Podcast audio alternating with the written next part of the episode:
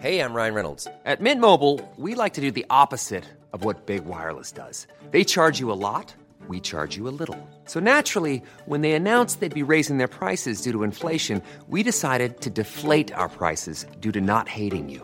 That's right. We're cutting the price of Mint Unlimited from $30 a month to just $15 a month. Give it a try at mintmobile.com slash switch. $45 upfront for three months plus taxes and fees. Promo rate for new customers for limited time. Unlimited more than 40 gigabytes per month. Slows. Full terms at mintmobile.com. Buenas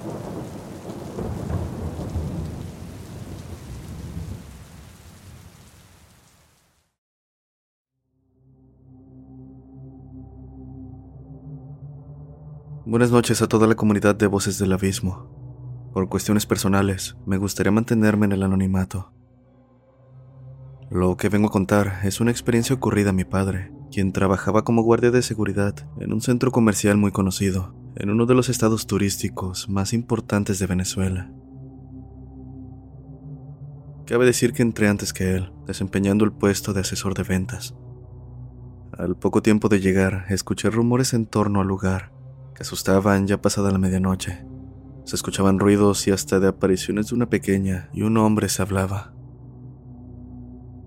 Mi padre entró un año después y a pesar de ello, no le comenté sobre los rumores imaginando que no me creería. Por mi parte, poco después de haber entrado, cuando inauguramos la tienda, llegamos a encontrar huellas de niños marcadas en los espejos, también de pies en el azulejo del pasillo y objetos fuera de su sitio. En nuestro intento por evitar la incomodidad y el miedo, hacíamos chistes al respecto. Sin embargo, lo que les conté no es nada si hablamos de la historia de mi padre. Me contó que durante uno de sus turnos nocturnos, específicamente un 31 de diciembre, le tocó hacer guardia en uno de los pasillos del centro comercial, en la parte con menos iluminación. En uno de esos recorridos programados, dijo ver a lo lejos a una niña de pie, dándole la espalda.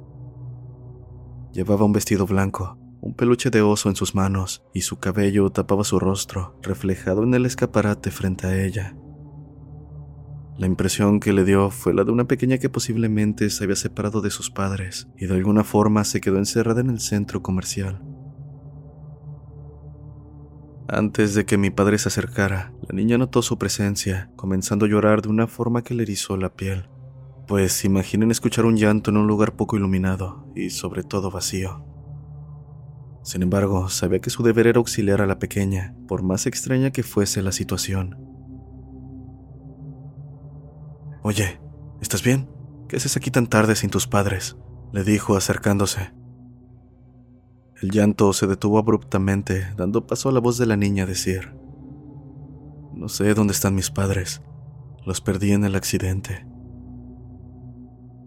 ¿De qué accidente hablas? En ese momento, una sonrisa de oreja a oreja se dibujó en el rostro de la niña, dejando a mi padre sin habla.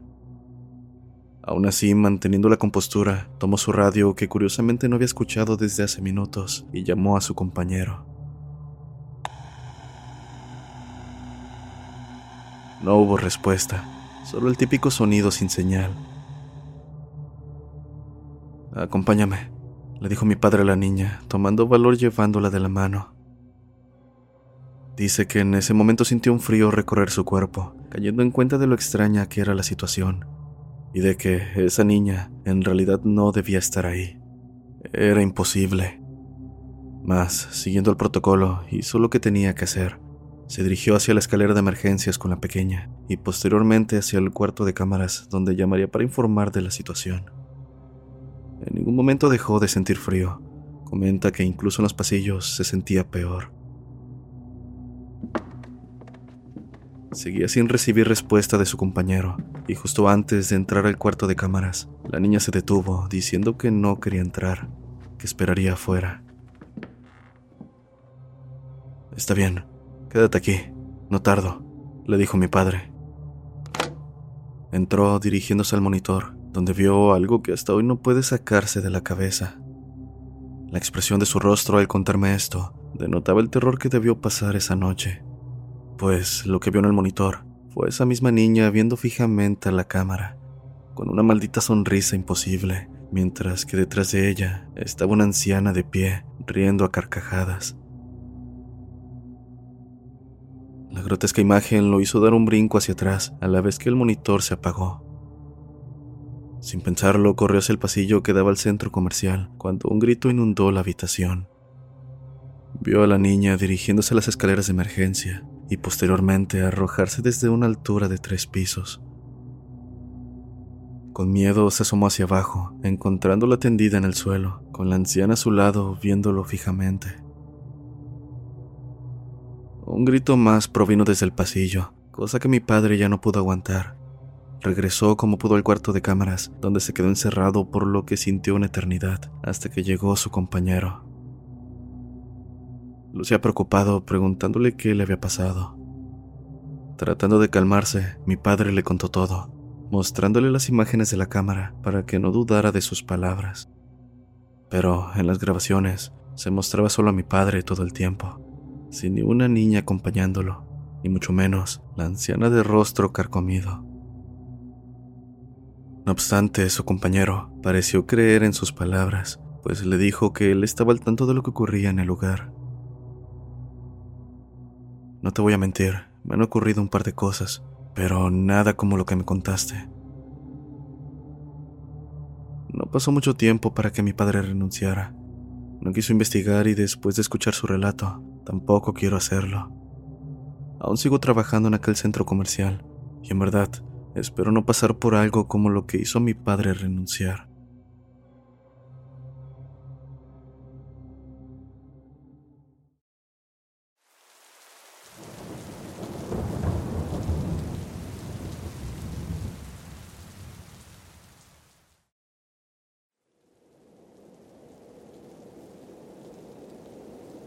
Muy buenas noches, comunidad Voces del Abismo.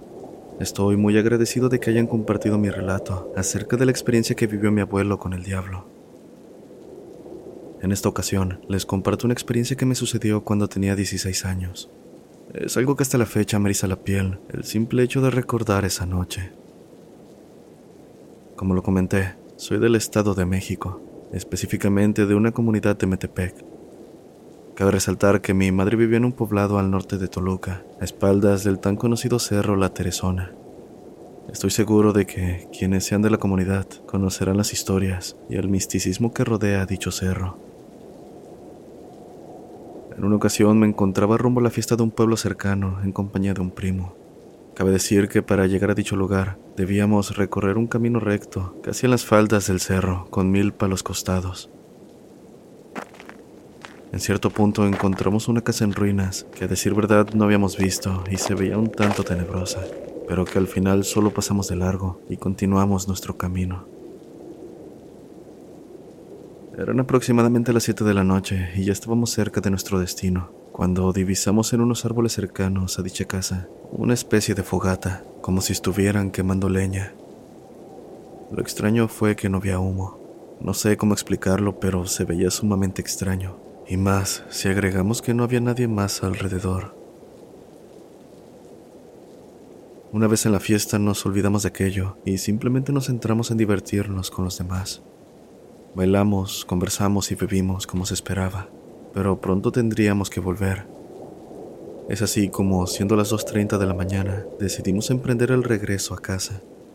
Por supuesto, tomamos el mismo camino, atravesando aquel lugar en medio de la milpa inevitablemente encontrando la misma casa abandonada.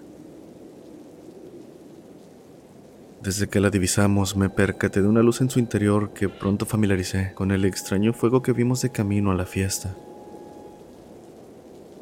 Sin querer centrarme en ello, pedí que apresuráramos la marcha. Seguro se trataba de una persona sin hogar o algo así. Aquí es donde lo aterrador toma lugar pues justo antes de llegar a la casa, el fuego se apagó repentinamente como si de un foco se tratara, dejando todo envuelto en una incómoda oscuridad. El simple hecho de recordar esta parte hace que se me erice la piel. Todos sentíamos que algo no andaba bien. El aire se sentía pesado, cargado de una extraña energía y un silencio abrumador. Oye, ¿qué es eso que está en la punta del cerro? Dijo mi primo. Volté para percatarme de que había cuatro bolas de fuego moviéndose de un lado a otro, danzando de una manera muy extraña. No lo sé. Seguro deben ser unas antenas o algo así. Lo que sea, mejor vámonos, respondí. Trataba de convencerme de que era el caso, una mala jugada de la mente, nada más, aunque no podía ignorar aquello del todo.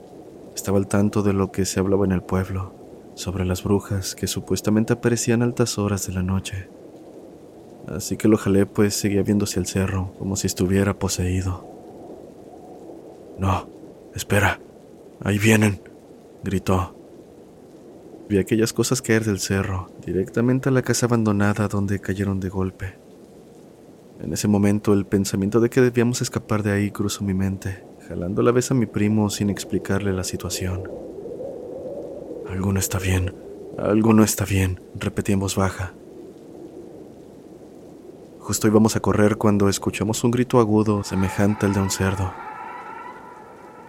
Casi en contra de mi voluntad, me detuve para ver quién o qué lo había emitido, y no miento al decir que me arrepiento de haberlo hecho. En aquella choza pude divisar una figura encorvada. Parecía la silueta de una anciana cuyos pies eran las patas de una gran ave. Vestía de negro, o al menos eso parecía, lo que me dificultaba apreciar tanto su rostro como otros detalles. Corrimos con todo lo que podíamos, tan asustados que hasta la borrachera se nos había quitado. Mientras tanto, detrás de nosotros, escuchábamos aquel maldito alarido y un aleteo de algo de gran tamaño persiguiéndonos. Por supuesto. Many of us have those stubborn pounds that seem impossible to lose, no matter how good we eat or how hard we work out. My solution is PlushCare. PlushCare is a leading telehealth provider with doctors who are there for you day and night to partner with you in your weight loss journey. They can prescribe FDA-approved weight loss medications like Wagovi and Zepbound for those who qualify. Plus, they accept most insurance plans. To get started, visit plushcare.com slash weight loss. That's plushcare.com slash weight loss. Burrow's furniture is built for the way you live. From ensuring easy assembly and disassembly to honoring highly requested new colors for their award-winning seating, they always have their customers in mind. Their modular seating is made out of durable materials to last and grow with you. And with Burrow, you always get fast, free shipping. Get up to 60% off during Burrow's Memorial Day sale at burrow.com slash ACAST. That's burrow.com slash ACAST. burrow.com slash ACAST. No me atreví a voltear. Cuando aquella cosa finalmente dejó de seguirnos, ya nos encontrábamos cerca de casa. Habíamos corrido durante aproximadamente 15 minutos y no me explico cómo no nos detuvimos en todo ese tiempo. El miedo, supongo que no es actuar por instinto, cuando sabes que tu vida corre peligro. Entramos casi derribando la puerta. Mi madre, que estaba en la cocina, se levantó asustada preguntándonos qué había pasado.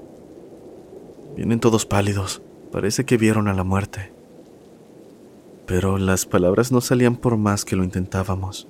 El terror causado por aquella visión nos había robado el aliento. Y en parte, debo decir, eso fue bueno, pues no quería contarle lo que habíamos visto. No quería que nos tachara de locos o preocuparla, pues al ser del pueblo, también estaba al tanto de las cosas que ocurrían cuando la noche caía. Hubo una pelea, eso es todo, le dije mientras nos retirábamos a dormir. Pasamos el resto de la noche sin poder conciliar el sueño. Escuchábamos cómo alguien quería entrar a la casa. Rasguños, golpes y pasos en el techo, además de un aleteo que persistió hasta la mañana. Al día siguiente, mientras andaba por aquel camino de vuelta a casa, me percaté de que no había ruinas como la noche anterior, ni rastro de escombro, o siquiera indicios de que alguna vez hubo una construcción. A pesar de contar con la protección del sol, no pude evitar que un frío recorriera mi espalda. Y es que me quedo pensando en lo que nos hubiera pasado si aquella cosa, por alguna razón, nos hubiese alcanzado. Sinceramente es algo que quiero olvidar, tomarlo simplemente como una mala jugada del alcohol y dejarlo así. Pero al final hasta terminé contándole a mi madre lo ocurrido, a lo que ella, bastante preocupada, me dijo que tuvimos suerte de haber escapado. Eso era una bruja, hijo, y agradecele a Dios de que estás aquí para contarlo. Hoy en día procuro no pasar por ese lugar, y menos de noche. Muchas gracias por escuchar mi relato.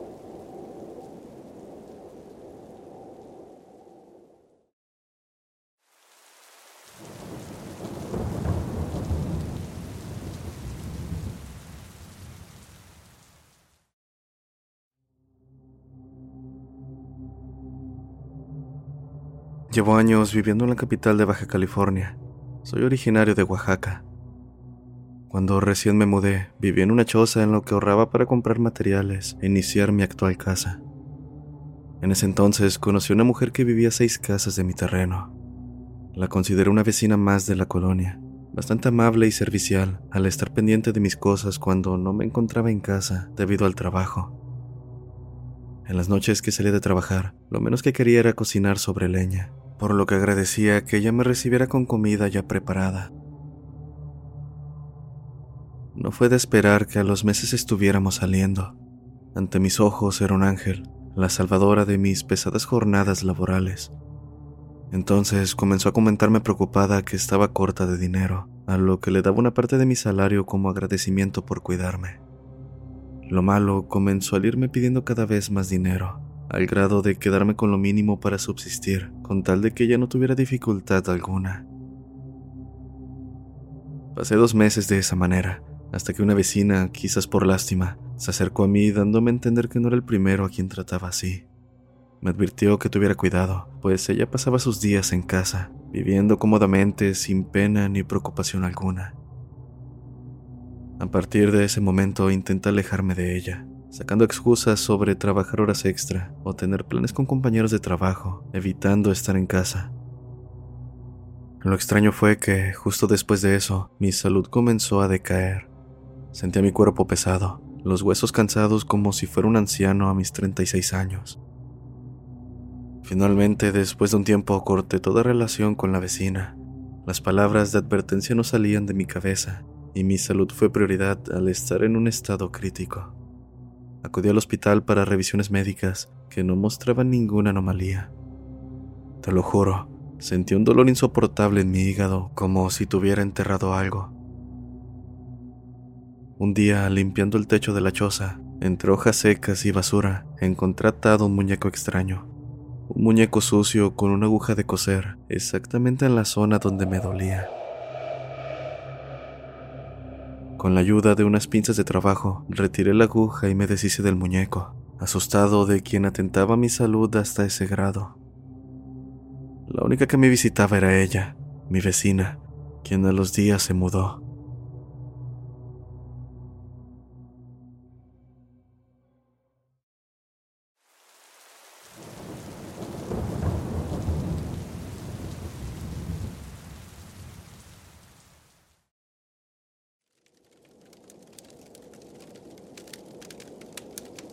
Mi hermana ha vivido toda su vida en Uruapan, donde tuvo su familia de varios hijos. Al nacer el más joven, Carlitos, debido a un mal trabajo por parte de los doctores, resultó lastimado, pasando sus 24 años de vida en estado casi vegetal. Hace tres años, Carlos sucumbió ante una neumonía, cosa que causó a mi hermana un gran dolor. Se hundió en la tristeza, alejándose de todos sus hijos e incluso de nosotros, sus hermanos. Lloraba a toda hora y no había nada que pudiera calmarla. Nosotros en cierta medida respetábamos su pesar.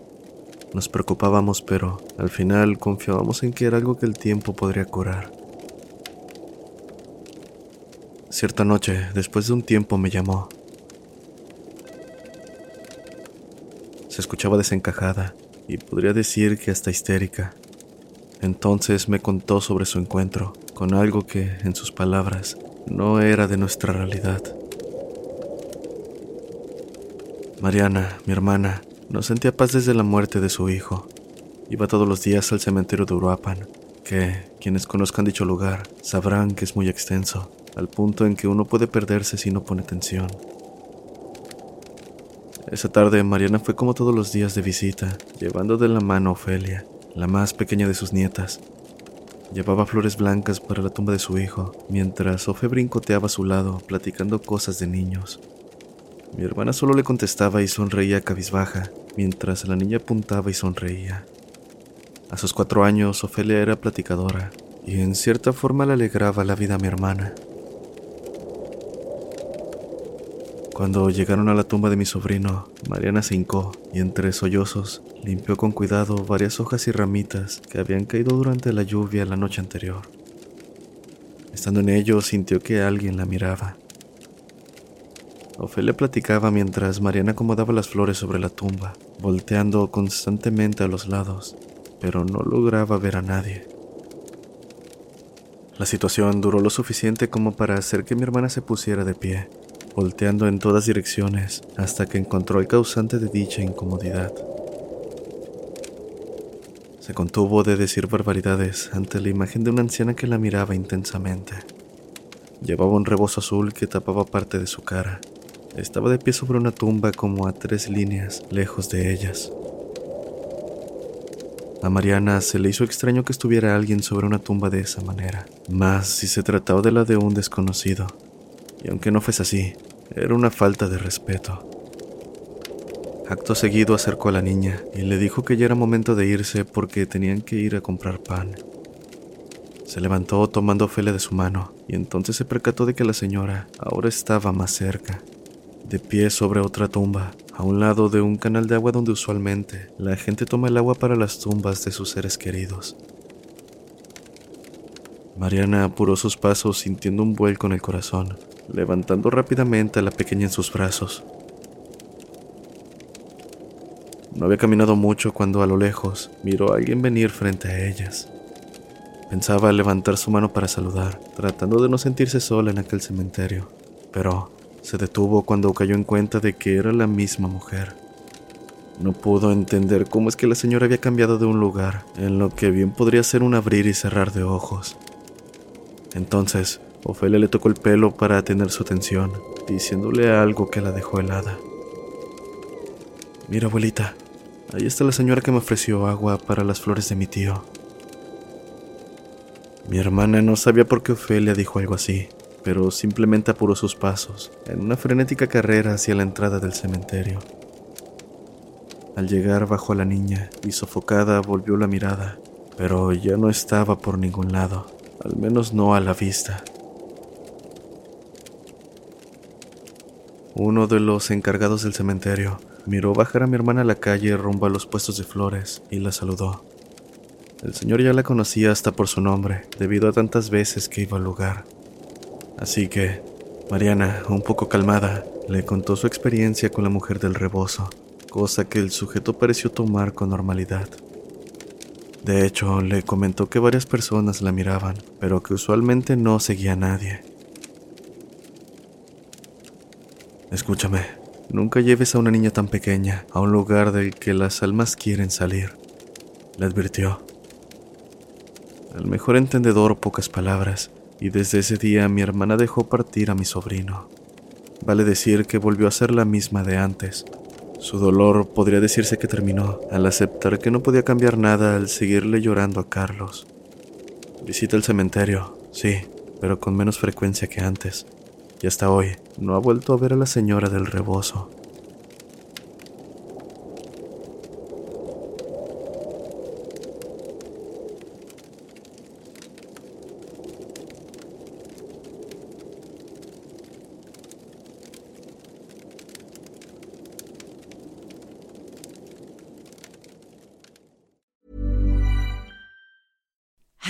To look five years younger? In a clinical study, people that had volume added with Juvederm Voluma XC in the cheeks perceived themselves as looking five years younger at six months after treatment. Look younger, feel like you. Add volume for lift and contour in the cheeks with Juvederm Voluma XC. Reverse signs of aging by adding volume to smooth laugh lines with Juvederm Volure XC.